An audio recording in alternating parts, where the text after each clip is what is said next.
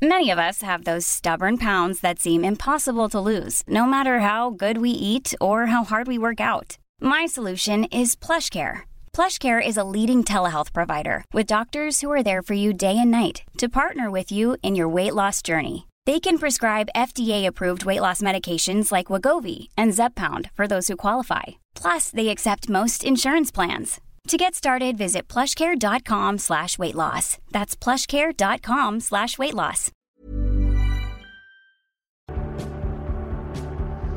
8 y 41 minutos eh, de la tarde, 7 y 41 en las Islas Canarias. Eh, vamos a repasar la actualidad económica, además, en esta segunda sesión a mitad de semana, y ya se nos acumulan los titulares para, para diseccionar con Domingo Soriano, compañero de Libre Mercado. Muy buenas tardes. Hola, ¿qué tal? Juan Ramón Rayo, profesor de la Universidad Francisco Marroquín. Muy buenas tardes, bienvenido. ¿Qué tal? Buenas tardes. Eh, venimos de contar, eh, domingo, eh, Juan Ramón, en la primera parte del programa, todas las reacciones a la que ha sido pues una de las noticias del día, ¿no? El plan detallado por Bruselas para, para, reducir el consumo de gas en un 15%, la reacción inmediata de, de, España, del gobierno de España, que dice que no piensa acatar lo que consideran una imposición, que además no se les ha pedido opinión. Hemos hablado también con representantes de, de la industria y, bueno, pues dice, dice el gobierno de Pedro Sánchez que eso de ser solidario con el resto, pues que ya veremos cómo y de qué y de qué manera. Antes de despedirnos, eh, os pediré una breve valoración, porque es verdad que el lunes eh, ya estuvimos haciendo una previa de lo, de lo que podría ser el día eh, de hoy, pero me vais a permitir que arranquemos con una noticia que yo creo que había que comentar sí o sí. Cuando ayer la publicaba Libre Mercado, hoy hemos escuchado también las reacciones de, de la ministra Calviño, ayer de la ministra Belarra, pues, pues yo creo que a la gente también también les interesa eh, conocer esta, esta información. Leo el titular de Libre Mercado. Podemos quiere castigar penalmente a las eléctricas y a la banca si trasladan los impuestos a sus clientes. Es decir, Rayo, empiezo contigo. Y vamos a escuchar también a la ministra de Derechos Sociales, Ayone Belarra, explicar lo que ella, mismo, ella misma ha llamado eh, nuevo delito fiscal. Eh, Podemos, esta es la noticia, Podemos quiere modificar el Código Penal para meter en la cárcel a los eh, directivos de eléctricas o de bancos eh, que repercutan sobre los eh, precios que abonan sus clientes ese nuevo impuesto sobre sus beneficios que ha aprobado el Gobierno. Vamos a escuchar a Belarra y te pregunto, Rayo. Yo creo que eso tendría que ir acompañado también de una determinación por parte del Gobierno de tener mano dura contra quienes atenten contra el interés general en este momento en el que tenemos a grandes empresas energéticas, digamos, amenazando a la ciudadanía y amenazando al Gobierno y diciéndonos que si hay un impuesto a las eh, empresas energéticas, eso se va a repercutir a los consumidores y a las consumidoras, yo creo que el Gobierno no puede flaquear. Necesitamos mano dura contra quienes abusen y contra quienes ataquen el interés general y por eso una de las cosas que le vamos a proponer a nuestro socio de Gobierno es que se cree un nuevo delito fiscal precisamente por repercusión de impuestos, que además tendrá un agravante en el caso de que se trate de empresas de sectores estratégicos. Yo creo que esta idea manda el mensaje correcto y es que no se va a tolerar ningún tipo de ataque al interés general. Rayo.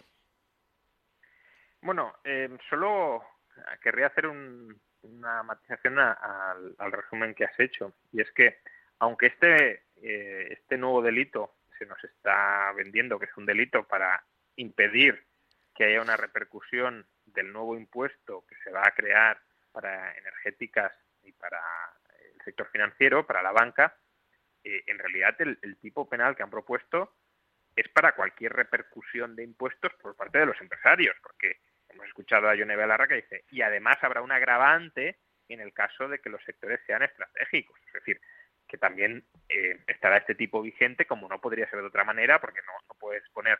Em, eh, es un delito solo para este impuesto, para, para estos, estos sectores. Em, también habrá, por tanto, eh, un, delito de esta naturaleza para sectores no, no estratégicos. Con lo cual, si este delito llegara a salir adelante, que, vamos, estoy prácticamente convencido de que no lo hará porque es un despropósito absoluto, pero si esto llegara a salir adelante, eh, cualquier empresario que se someta a cualquier impuesto de cualquier tipo e intente repercutirlo sobre sus clientes, eh, pesaría sobre él la amenaza de pena de cárcel. Y esto, al margen de ser una barbaridad eh, en cuanto al fondo, porque yo en un mercado, sobre todo si es competitivo, puedo tratar de vender al precio que a mí me dé la gana, otra cosa será si los consumidores me quieren comprar o no, pero a mí nadie me tiene por qué decir el precio al que yo vendo, ni cuánta cantidad de bienes produzco, y fijémonos que hay una relación entre eh, cantidad producida y precio, si decido producir menos, el precio tenderá a subir. Entonces, para que no suba el precio, me tienen que decir cuándo de producir, es decir, me van a esclavizar y obligar a trabajar determinadas horas para producir una determinada cantidad de servicios. Bueno, al margen de que el fondo me parezca aberrante, es que además en, el procedimiento penal eh, solo se debería condenar a una persona si se prueba su culpabilidad más allá de toda duda razonable. Y este es un delito típico donde es imposible demostrar que se ha cometido o se ha dejado de cometer. De manera que eh, se dotaría al juez de una, ya no discrecionalidad, sino arbitrariedad absoluta para determinar si se ha cometido un ilícito o no y si castigar o no a un determinado empresario mandándolo a la cárcel. Pongo un ejemplo bastante claro. Em, los bancos fijan sus tipos de interés de las hipotecas, por ejemplo, a 30 años, en función de cuál esperan que sea su coste de financiación durante los siguientes 30 años. Si un banco cree que se va a poder financiar durante 30 años al 1, 1,5, 2, 2,5%, pues fijarán un tipo de interés de las hipotecas del 2,5 o del 3 para tener un margen de ganancia sobre sus costes de financiación esperados. Bueno, si mañana un banco sube los tipos de interés de las hipotecas a 30 años, ¿Cómo determinamos si lo ha subido? Porque espera, porque espera, son expectativas, no hechos pasados. Claro. Porque espera que su coste de financiación vaya a subir a medio o largo plazo o porque está repercutiendo el impuesto. No lo podemos saber.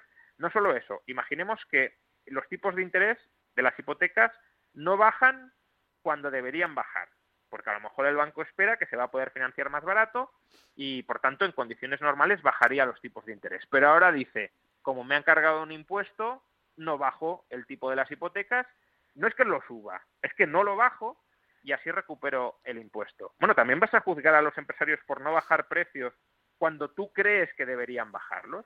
Entonces, estamos yendo a un proceso de bolivarianización de la economía española, esta es una medida que ya propuso y aplicó Maduro en su momento, que, lo que puede hacer, obviamente, es espantar cualquier tipo de inversión empresarial, porque si yo por fijar precios, o sea, por vender a un precio, por subirlo, por mantenerlo o por bajarlo, me pueden mandar a la cárcel, pues que se dedique otro a ese sector, a esa inversión. Vamos a ver qué ha respondido hoy la ministra Calviño Domingo y te pregunto a ti. Claro, tenemos que asegurarnos entre todos de que no se repercute a los, a los ciudadanos. Y los primeros que están interesados en hacer las cosas bien son los propios bancos, porque su propia reputación y la imagen eh, con respecto a la ciudadanía eh, pues tiene que, ser positiva y para eso pues tienen que ayudar en este momento. Yo creo que, yo creo que lo, entienden eh, y, estoy, estoy confío en que vamos a tener una, una colaboración positiva en este sentido. Domingo, tu valoración. Sí, a ver, este, la propuesta de Podemos, si te las tomas en serio, efectivamente, como decía Juan, pues te lleva a Venezuela o Argentina, porque en realidad el, gobierno está planteando algo que es imposible de demostrar, con lo cual sería, mm, bueno, eh, de legislación que introduciría una enorme inseguridad jurídica y yo creo que directamente desde la Unión Europea ni siquiera se, se llegaría a, o sea, sería incompatible con, con, una parte de la legislación europea y no, no nos lo permitirían. Entonces, mm, no, creo que es un brindis al sol.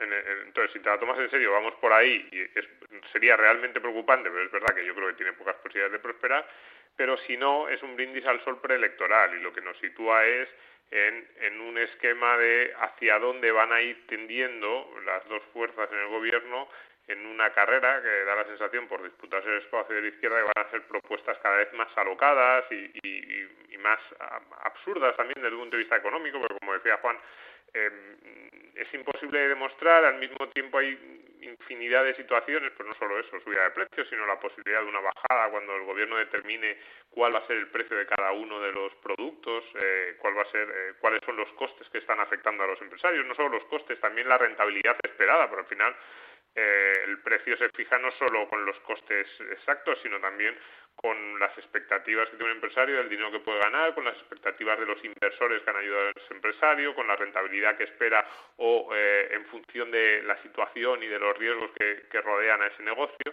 Entonces es evidente que el gobierno no puede determinar ahí eh, cuál es el precio de cada uno de los productos o por qué se mueven arriba o abajo cada uno de esos precios.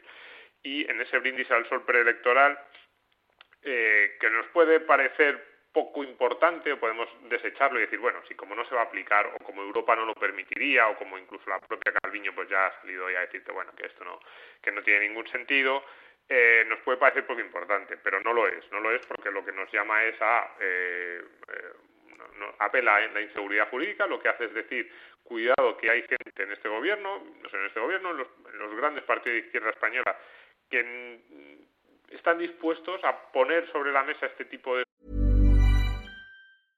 Ryan Reynolds here from Mint Mobile. With the price of just about everything going up during inflation, we thought we'd bring our prices down.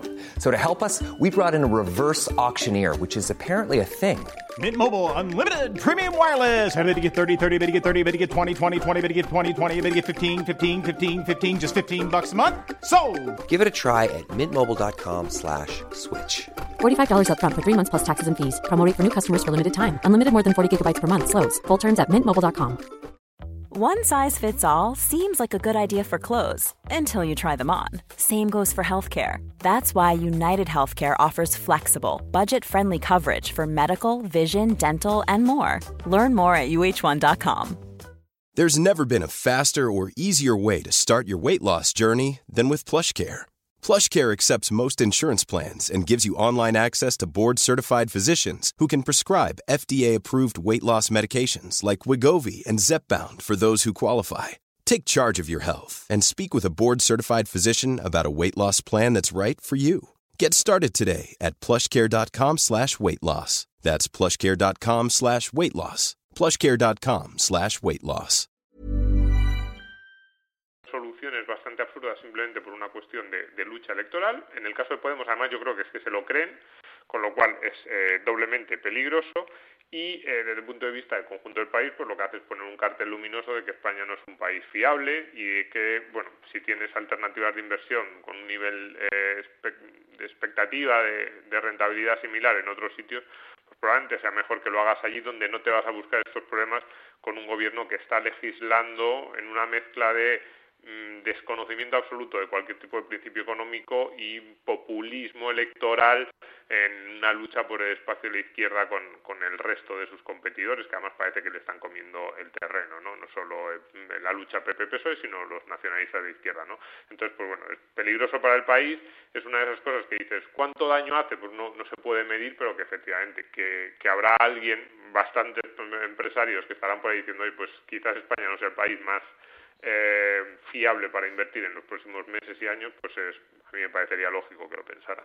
Eh, vamos con Domingo Rayo, eh, vamos con el acuerdo eh, al que han llegado hoy el Gobierno con los autónomos para reformar el sistema de cotizaciones. Luego, a lo largo de la tertulia, vamos a tratar de, hablar con Lorenzo Amor, con el presidente de la Asociación de Trabajadores Autónomos, que a primera hora de la mañana celebraba el acuerdo al que había llegado con el Gobierno, que previsiblemente bueno, pues se aprobará el próximo martes en Consejo de, Ministros. Los autónomos es el, titular, Rayo, pues finalmente cotizarán desde el año que viene por sus ingresos reales con eh, cuotas de entre 200 y 590 eh, euros. ¿Era el mejor acuerdo al que se podía llegar? Eh, no, claramente no. Yo creo que es un muy mal acuerdo para todos los autónomos, básicamente porque pierden una libertad que hasta el momento tenían y que el gobierno, con la complicidad de las asociaciones de autónomos, les ha arrebatado. Y era la libertad de escoger su base de cotización. A partir de ahora ya no será posible escoger la base de cotización, por tanto los autónomos estarán obligados a cotizar en función de sus ingresos reales. Y eso a mucha gente le puede parecer razonable porque eh, con otros impuestos pues, se paga en función de tu capacidad económica. El IRPF yo no determino sobre qué base eh, cotizo o pago impuestos. En el IRPF pues calculo se calcula cuál es mi ingreso neto y sobre esa base pago el IRPF.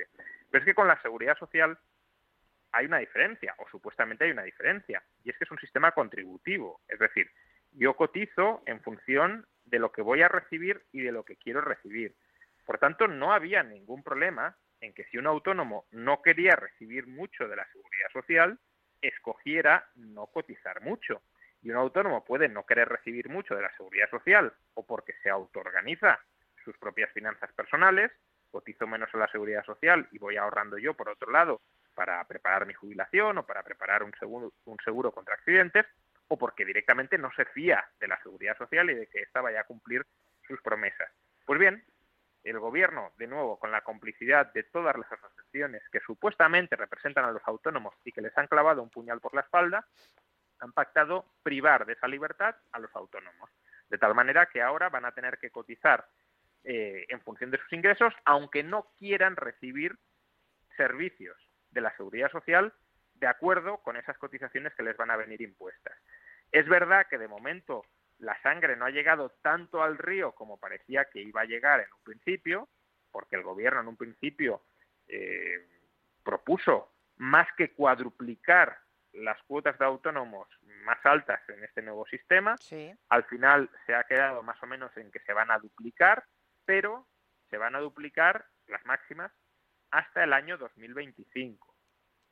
Una vez ya hemos establecido este sistema de cotización por ingresos reales donde se priva a los autónomos de la libertad de escoger base de cotización, se van a ir claramente actualizando esos eh, la, cuota en función de, del tramo de, ingresos reales y en, a lo largo de la próxima década, no me cabe ninguna duda, iremos viendo cómo las cuotas de los autónomos con mayores ingresos ya no es que se dupliquen, sino que se tripliquen, no se cuadrupliquen. Por tanto, eh, ya digo, una traición en toda regla de, las asociaciones de autónomos contra el colectivo.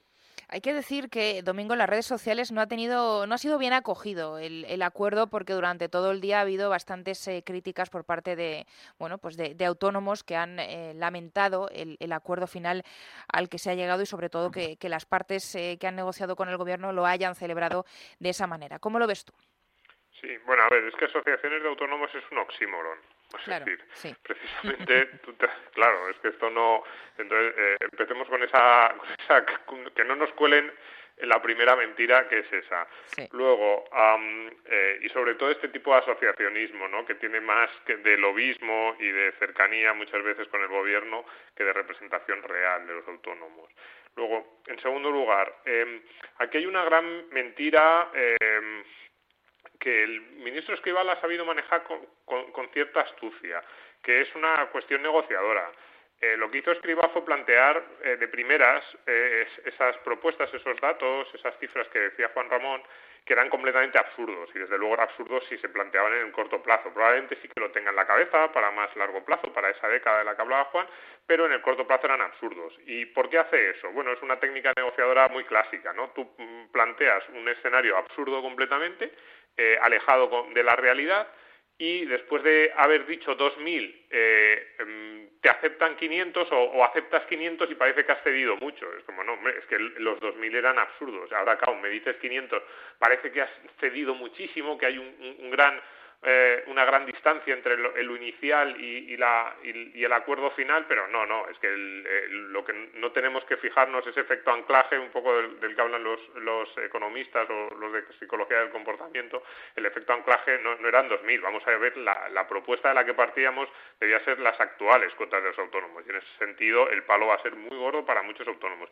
Y luego una tercera cuestión, que es lo de los ingresos netos, otra mentira que se nos cuela ahí, eh, parece un poco de refilón, claro, se dice, no, es que si un empleado cobra 5.000 euros paga tanto a la seguridad social, si un autónomo cobra 5.000 euros debería eh, pagar más. Es como un momento, es que los ingresos netos de un autónomo no tienen nada que ver con el sueldo neto de un empleado por cuenta ajena. Pongo un ejemplo muy típico, pero vamos, podríamos poner 500. Un empleado por cuenta ajena se va mañana de viaje y la empresa le paga todos los gastos. Le paga el hotel, le paga cada una de las comidas, le puede pagar dietas, incluso eh, kilometraje, todo tipo de, eh, gastos en los que incluya.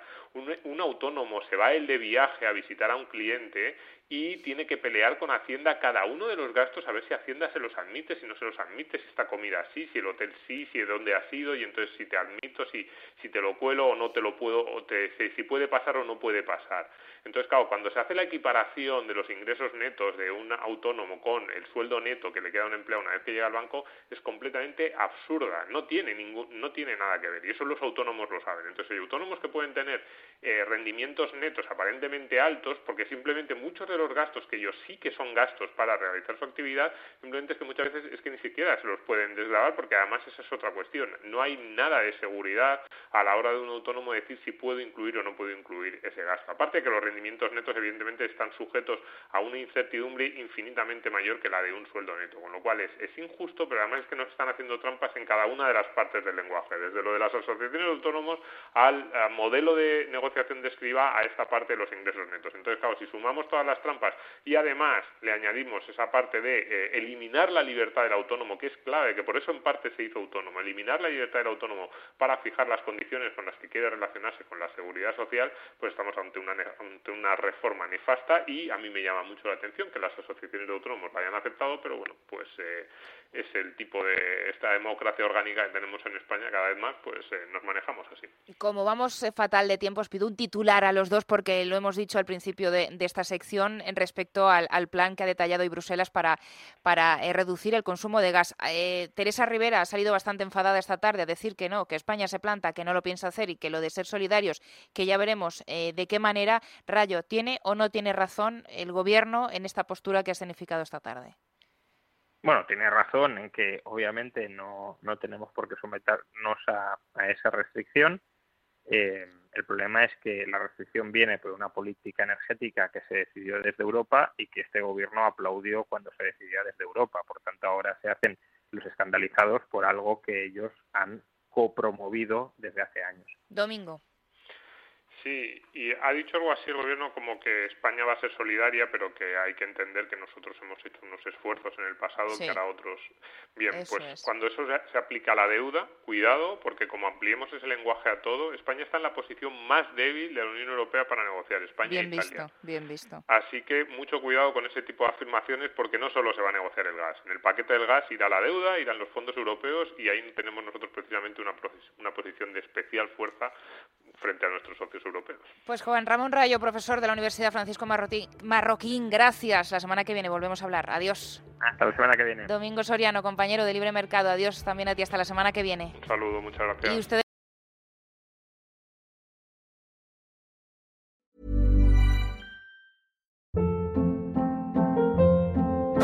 Hold up. What was that? Boring. No flavor. That was as bad as those leftovers you ate all week. Kiki Palmer here, and it's time to say hello to something fresh and guilt-free. Hello Fresh. Jazz up dinner with pecan-crusted chicken or garlic butter shrimp scampi. Now that's music to my mouth. Hello Fresh. Let's get this dinner party started. Discover all the delicious possibilities at hellofresh.com.